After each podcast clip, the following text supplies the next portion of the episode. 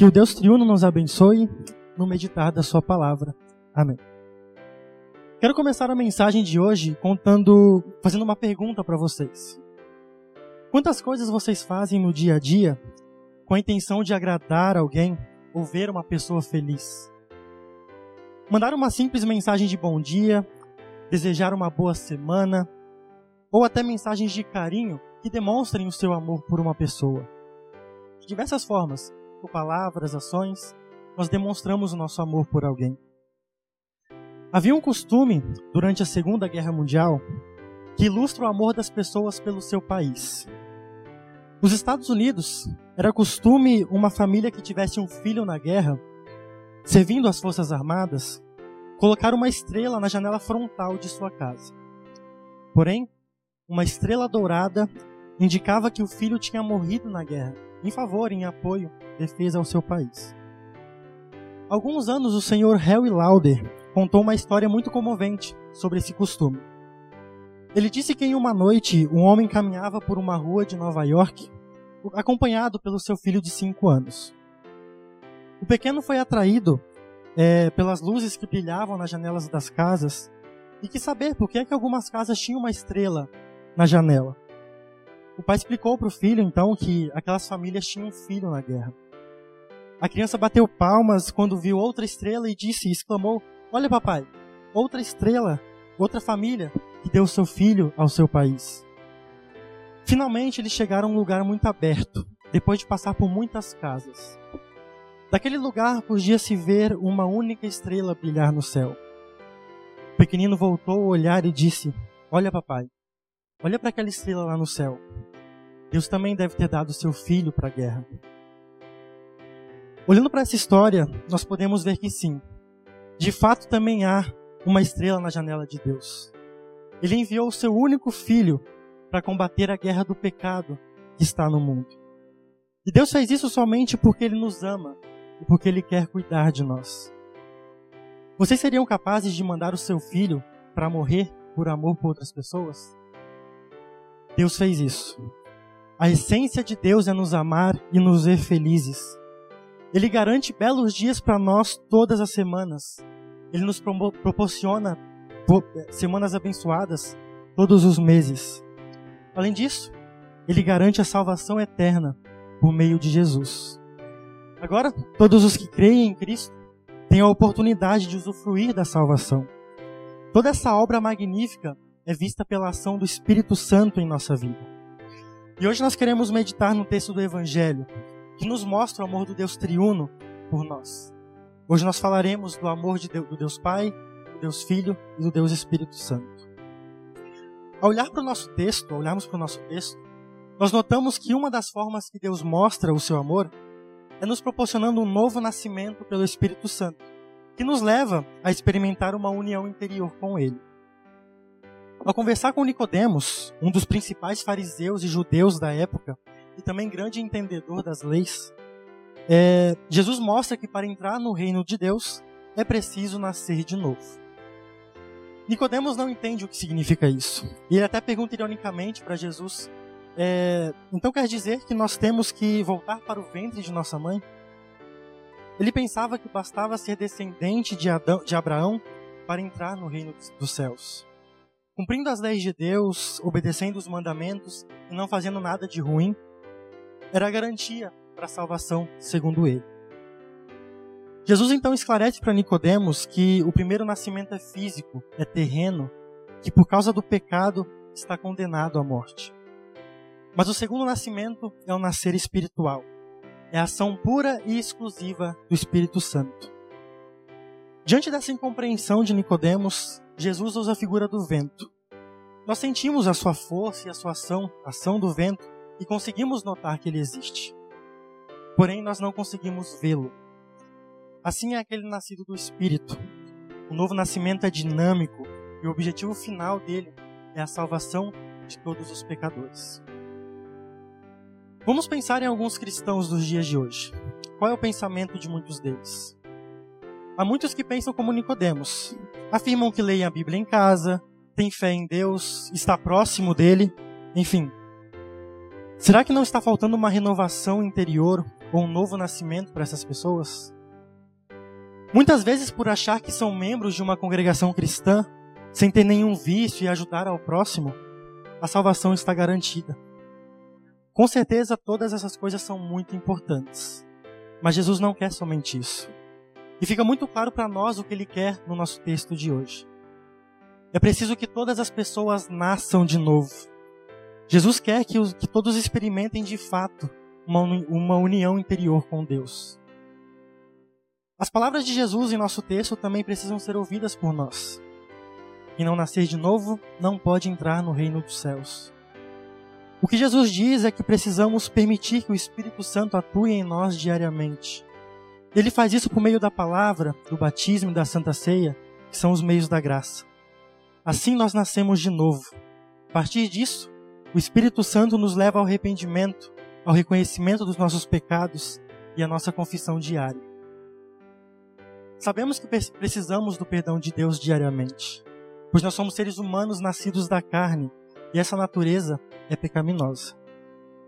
Enquanto nós permanecermos com desejos carnais em nosso coração, persistir no pecado, consequentemente ficaremos separados do nosso Deus.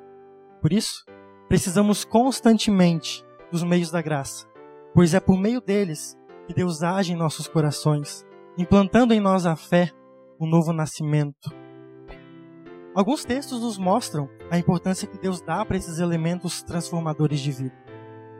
Em Romanos 10, 17, ao falar sobre a palavra, está escrito que a fé vem pela pregação e a pregação pela palavra de Cristo.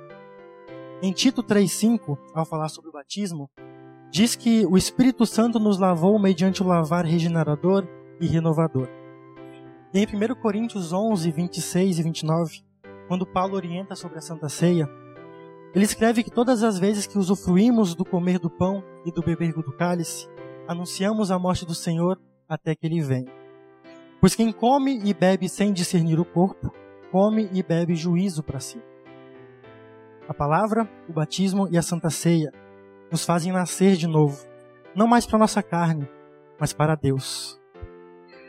Irmãos, para que essa vivência de fé que foi dada por a fé que foi dada a nós pelo Espírito Santo não seja algo aleatório e sem importância. Deus nos enche de oportunidades para demonstrar essa fé. Como servos de Deus, temos oportunidades especiais para servir. Nossas casas, servimos a Deus respeitando nosso cônjuge, nossos pais, nossos filhos, nossos irmãos, dando apoio aos nossos avós que necessitam de cuidados, prevenindo que membros de nossa família adquiram vícios dos mais diversos.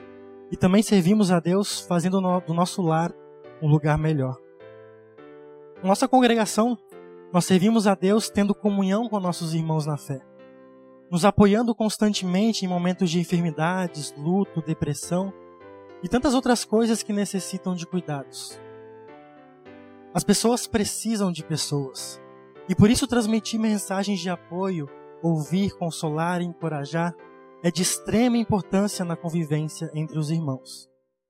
Queridos jovens, também somos convidados a servir e viver em comunhão em nossa querida e amada Gelb. São 96 anos que jovens estão unidos e fortificados no amor de Deus, propagando a mensagem do Evangelho por todos os lugares do Brasil. Louvamos a Deus por isso. Há muitas oportunidades para servir.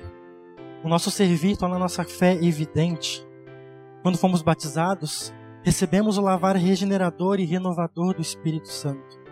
Fomos purificados de nossos pecados. Fomos tornados filhos de Deus. Por isso, Deus espera de nós consagração, dedicação e empenho pelo testemunho do seu amor. Por natureza, nós somos seres pecadores. Mesmo que queiramos fazer o bem, o mal está em nós. Por isso, Lutero nos orienta que, para que nós permitamos a ação de Deus e que o lavar do Espírito Santo em nossa vida aconteça diariamente, matando o velho homem e fazendo ressurgir um novo, puro e santo e perfeito aos olhos de Deus. E é disso que Jesus fala para Nicodemos. Tudo que Nicodemos fazia era muito importante. Ele tentava viver uma vida santa, cumprindo a risco os mandamentos de Deus e ajudando o seu próximo. Mas nada disso lhe garantia salvação, pois eram obras próprias. Faltava-lhe reconhecer e aceitar a obra de Deus em sua vida. A partir desse reconhecimento e aceitação, tudo o que fizesse teria outro sentido, outra motivação. Ele não faria mais obras próprias para ser salvo, mas faria boas obras por já ter a salvação. Pensem um pouquinho sobre vocês mesmos. A sua vida é um reflexo de uma certeza na salvação? O que vocês faz, você faz com alegria? Deus quer abençoar você sempre, a todo momento, e Ele faz isso. Mas ao mesmo tempo, Deus quer fazer de você uma bênção para todos os que estão à sua volta. Assim como fez com Abraão, Deus colocou você aqui hoje, te colocou no seu emprego, na faculdade, em sua família.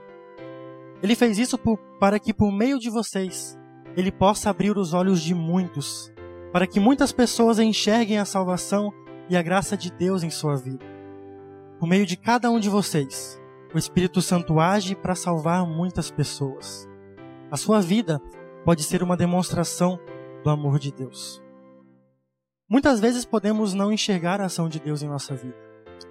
Mas observe todos os seus dias e tudo que você tem: saúde, emprego, um lugar para dormir, a obra magnífica de Deus todos os dias à sua volta para você apreciar, seus amigos, sua família, enfim. Por meio de todas essas coisas, podemos perceber Deus ao nosso lado a cada momento. Podemos sentir a presença dele. Foi ele quem fez os céus e a terra, e o nosso socorro vem dele. Deus não tira nem mesmo um cochilo, mas sempre está atento a cada um de nós. Deus nos ama, e nos ama tanto que foi capaz de enviar o seu único filho para nos libertar da condenação, morrer em nosso lugar para salvar de, de toda a maldade que existe no mundo e nos salvar e nos dar a vida eterna. Ele fez isso simplesmente por amor a mim e a vocês. O amor de Deus é mostrado em Cristo. Sem ele, Deus é um juiz que condena a todos por não conseguirmos cumprir a lei de Deus, a lei dele.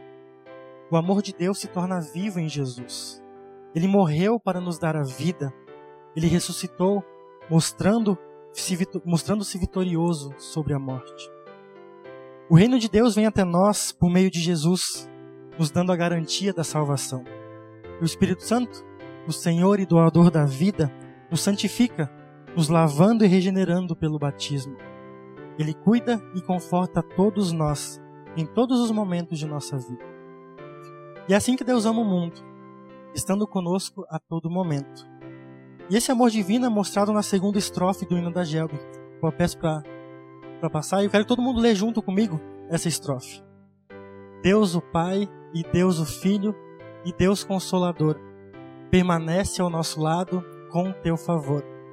Abençoa a fé e as obras, faze o reino vir e em tua igreja vamos te servir. Que a graça e o amor de Deus Pai, Filho e Espírito Santo, aquele que nos ama a todo momento, estejam com todos vocês até o fim. Amém.